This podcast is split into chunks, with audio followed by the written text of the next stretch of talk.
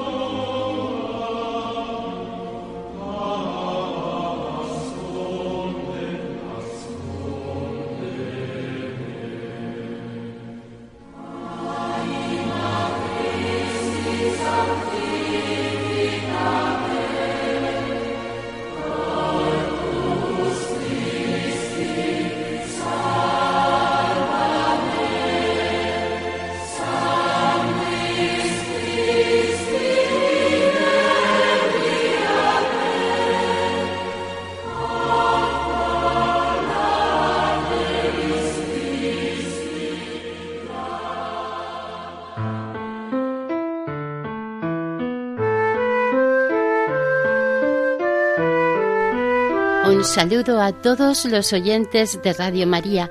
Bienvenidos a Clásicos de Espiritualidad, donde estamos haciendo una lectura pausada del el libro La imitación de Cristo de Tomás de Kempis.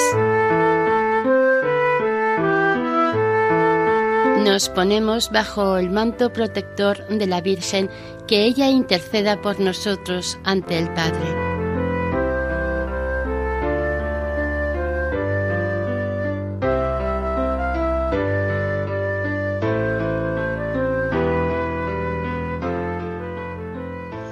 Estamos ya casi terminando el libro primero de Kempis. Recordamos que el Kempis está compuesto de cuatro libros o partes. El propio autor al principio de este primer libro nos especificaba que contenía avisos y advertencias para la vida espiritual. Hemos visto el tono que va imprimiendo que es ascético y práctico, moralista y voluntarioso. El objetivo del autor es animar al hombre, en este caso a los monjes, pues a ellos va dirigido, que perseveren con paciencia en la vida espiritual y que no caigan en la corrupción que abundaba en aquella época. En los capítulos que hoy leeremos, Tomás de Kempis nos propone como estrategia dos temas de meditación y las argumenta para que sean un punto de apoyo para perseverar por el buen camino. Uno de los temas es la meditación sobre la muerte, que implica la fugacidad de la vida, de los bienes materiales, implica la observancia de estar preparados, pues la muerte puede llegar en cualquier momento. El otro tema es meditar sobre el juicio y las penas que sufrirán los pecadores en el más allá. Quizá este tema lo tenemos un poco apartado en esta época actual, en todo caso, los dos temas hacen que nuestra mirada se levante de la tierra y se dirija hacia la eternidad, que vivamos con los ojos puestos en la eternidad y fijando en ella nuestros intereses. Es una práctica liberadora de preocupaciones vanas y poco duraderas. Comenzamos.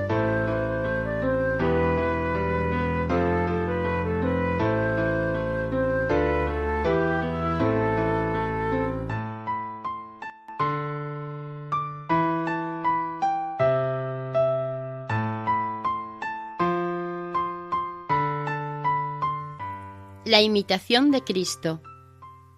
Libro primero. Capítulo 23. De la meditación de la muerte.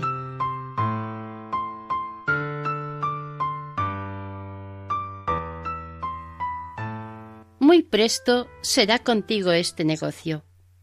Mira cómo te has de componer. Hoy es el hombre y mañana no lo parece en quitándolo de la vista, se va presto también de la memoria. Oh torpeza y dureza del corazón humano, que solamente piensa en lo presente sin cuidado de lo porvenir. Así habías de conducirte en toda obra y pensamiento, como si hoy hubieses de morir. Si tuvieses buena conciencia, no temerías mucho a la muerte. Mejor fuera evitar los pecados que huir de la muerte. Si no estás dispuesto hoy, ¿cómo lo estarás mañana? Mañana es día incierto, y que sabes si amanecerás mañana. ¿Qué aprovecha vivir mucho cuando tan poco nos enmendamos? Ay, la larga vida no siempre nos enmienda, antes muchas veces añade pecados. Ojalá hubiéramos vivido un día bien en este mundo. Muchos cuentan los años de su conversión, pero muchas veces es poco el fruto de la enmienda. Si es temeroso el morir, puede ser que sea más peligroso el vivir mucho. Bienaventurado el que tiene siempre la hora de la muerte delante de sus ojos y se dispone cada día a morir. Si has visto alguna vez morir un hombre, piensa que por aquella carrera has de pasar. Cuando fuere de mañana, piensa que no llegarás a la noche. No te atrevas a prometer verla mañana. Por eso estás siempre prevenido y vive de tal manera que nunca te halle la muerte desapercibida. Muchos mueren de repente, porque en la hora que no se piensa vendrá el Hijo del Hombre. Cuando viniere aquella hora postrera, de otra suerte comenzarás a sentir de toda tu vida pasada, y te dolerás mucho de haber sido tan negligente y perezoso. Oh bienaventurado y prudente es el que vive de tal modo, cual desea le halle Dios en la hora de la muerte. El perfecto desprecio del mundo, el ardiente deseo de aprovechar en las virtudes, el amor de la austeridad, el trabajo de la penitencia, la prontitud de la obediencia, el renunciarse a sí mismo, la paciencia en toda adversidad por amor de nuestro Señor Jesucristo, gran confianza le darán de morir felizmente. Muchas cosas buenas podrías hacer mientras estás sano, pero cuando enfermo no sé qué podrás. No confíes en amigos ni en vecinos, ni dilates para después tu salvación, porque más presto de lo que piensas estarás olvidado de los hombres. Mejor es ahora con tiempo prevenir algunas buenas obras que envíes adelante, que esperar en el socorro de otros. Si tú no eres solícito para ti ahora, ¿quién tendrá cuidado de ti después? Ahora es el tiempo muy precioso. Ahora son los días de salud Ahora es el tiempo aceptable. Pero hay dolor, que lo gastas sin aprovecharte, pudiendo en él ganar para vivir eternamente. Vendrá cuando desearás un día o una hora para enmendarte y no sé si te será concedida. Oh hermano, de cuánto peligro te podrías librar y de cuán grave espanto salir si estuvieses siempre temeroso de la muerte y preparado para ella. Trata ahora de vivir de modo en que la hora de la muerte puedas más bien alegrarte que temer. Aprende ahora a morir al mundo, para que entonces comiences a vivir con Cristo. Aprende ahora a despreciarlo todo, para que entonces puedas libremente ir a Cristo Castiga ahora tu cuerpo con penitencia, porque entonces puedas tener confianza cierta. Oh necio, ¿por qué piensas vivir mucho no teniendo un día seguro? ¿Cuántos que pensaban vivir mucho se han engañado y han sido separados del cuerpo cuando no lo esperaban? ¿Cuántas veces oíste contar que uno murió a cuchillo otro se ahogó, otro cayó de lo alto y se quebró la cabeza, otro comiendo se quedó pasmado, a otro jugando le vino su fin. Uno murió con fuego, otro con hierro, otro de peste, otro pereció a manos de ladrones. Y así la muerte es fenecimiento de todos, y la vida de los hombres se pasa como sombra rápidamente. ¿Quién se acordará de ti y quién rogará por ti después de muerto? Haz ahora, hermano, lo que pudieres, que no sabes cuándo morirás y lo que acaecerá después de la muerte. Ahora que tienes tiempo, atesora riquezas inmortales. Nada pienses fuera de tu salvación y cuida solamente de las cosas de Dios. Granjéate ahora amigos venerando a los santos de Dios e imitando sus obras, para que cuando salieres de esta vida te reciban en las moradas eternas. Trátate como huésped y peregrino sobre la tierra, a quien no le va nada en los negocios del mundo. Guarda tu corazón libre y levantado a Dios, porque aquí no tienes domicilio permanente. A Él dirige tus oraciones y gemidos cada día con lágrimas, porque merezca tu espíritu, después de la muerte, pasar dichosamente al descanso del Señor. Amén.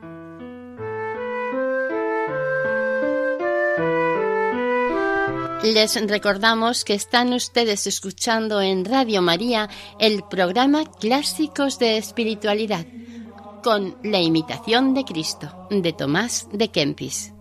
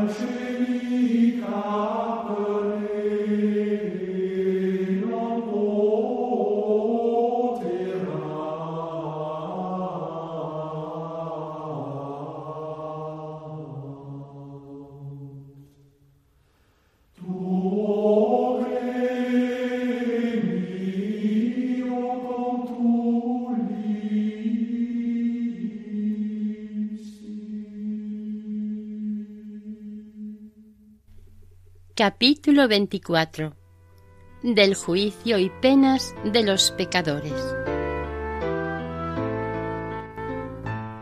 Mira el fin en todas las cosas y de qué suerte estarás delante de aquel juez justísimo, al cual no hay cosa encubierta, ni se amansa con dádivas, ni admite excusas, sino que juzgará justísimamente oh ignorante y miserable pecador. ¿Qué responderás a Dios que sabe todas tus maldades, tú que temes a veces el rostro de un hombre airado. ¿Por qué no te previenes para el día del juicio, cuando no habrá quien defienda ni ruegue por otro, sino que cada uno tendrá bastante que hacer por sí? Ahora tu trabajo es fructuoso, tu llanto aceptable, tus gemidos se oyen, tu dolor es satisfactorio y justificativo. Aquí tiene grande y saludable purgatorio el hombre sufrido, que, recibiendo injurias, se duele más de la malicia del injuriador que de su propia ofensa, que ruega a Dios voluntariamente por sus contrarios, y de corazón perdona los agravios, y no se detiene en pedir perdón a cualquiera, que más fácilmente tiene misericordia que se indigna, que se hace fuerza muchas veces y procura sujetar del todo su carne al espíritu. Mejor es purgar ahora los pecados y cortar los vicios que dejar el purgarlos para lo venidero. Por cierto, nos engañamos a nosotros mismos por el amor desordenado que tenemos a la carne. ¿En qué otra cosa se cebará aquel fuego sino en tus pecados? Cuando más te perdonas ahora a ti mismo y sigues a la carne, tanto más gravemente serás después atormentado, pues guardarás mayor materia para quemarte. En lo mismo que más peca el hombre, será más gravemente castigado. Allí los perezosos serán punzados con los aguijones ardientes, y los golosos serán atormentados con gravísima hambre y sed. Allí los lujuriosos y amadores de deleites serán rociados con ardiente pez y hediondo azufre, y los envidiosos aullarán de dolor como rabiosos perros. No hay vicio que no tenga su propio tormento. Allí los soberbios estarán llenos de confusión y los avarientos serán oprimidos con miserable necesidad. Allí será más grave pasar una hora de pena que aquí cien años de penitencia amarga. Allí no hay sosiego ni consolación para los condenados, mas aquí cesan algunas veces los trabajos y se goza del consuelo de los amigos. Ten ahora cuidado y dolor de tus pecados, para que en el día del juicio estés seguro con los bienaventurados. Pues entonces estarán los justos con gran constancia contra los que les angustiaron y persiguieron. Entonces estará para juzgar el que aquí se sujetó humildemente al juicio de los hombres. Entonces tendrá mucha confianza el pobre y humilde, mas el soberbio por todos lados se estremecerá. Entonces se verá que el verdadero sabio en este mundo fue aquel que aprendió a ser necio y menospreciado por Cristo. Entonces agradará toda tribulación sufrida con paciencia, y toda maldad no despegará los labios. Entonces se alegrarán todos los devotos y se entristecerán todos los disolutos. Entonces se alegrará más la carne afligida que la que siempre vivió en deleites. Entonces resplandecerá el vestido despreciado y parecerá vil el precioso. Entonces será más alabada la pobre casilla que el ostentoso palacio. Entonces ayudará más la constante paciencia que todo el poder del mundo. Entonces será más ensalzada la simple obediencia que toda la sagacidad del siglo. Entonces alegrará más la pura y buena conciencia que toda la docta filosofía. Entonces se estimará más el desprecio de las riquezas que todo el tesoro de los ricos de la tierra. Entonces te consolarás más de haber orado con devoción que haber comido delicadamente. Entonces te alegrarás más de haber guardado el silencio que de haber conversado mucho. Entonces te aprovecharán más las obras santas que las palabras floridas. Entonces agradarán más la vida estrecha y la rigurosa penitencia que todos los deleites terrenos.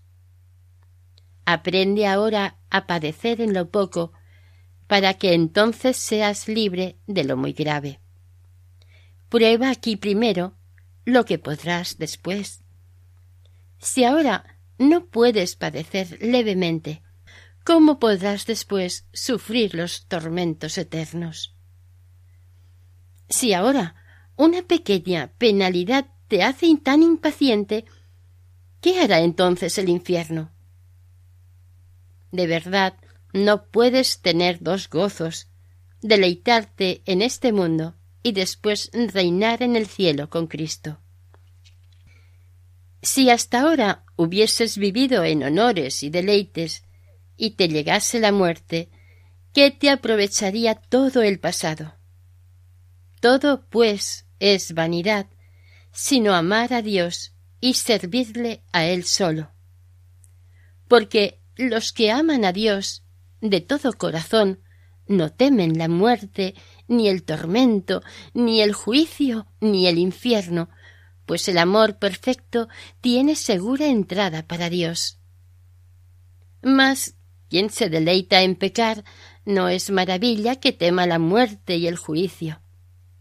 Bueno es, no obstante, que si el amor no nos desvía de lo malo, por lo menos el temor del infierno nos refrene. Pero el que pospone el temor de Dios no puede durar mucho tiempo en el bien, sino que caerá muy presto en los lazos del demonio.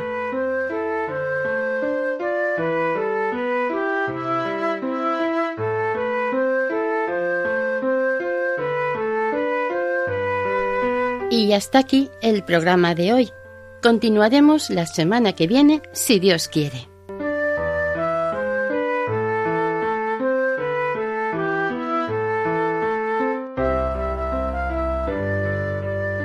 Para ponerse en contacto con el programa pueden escribir a la siguiente dirección de correo.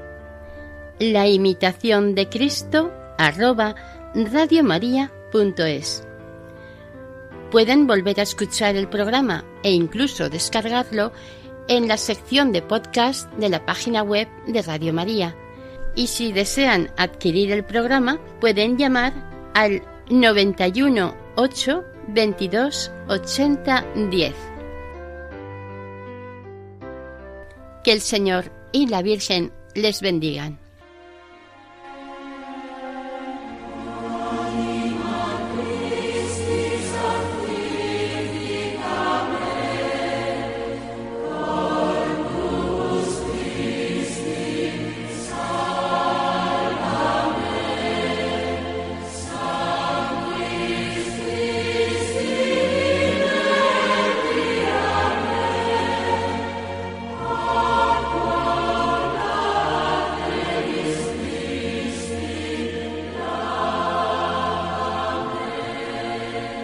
Han escuchado Clásicos de Espiritualidad, la imitación de Cristo de Tomás de Kempis, con Maite Bernat.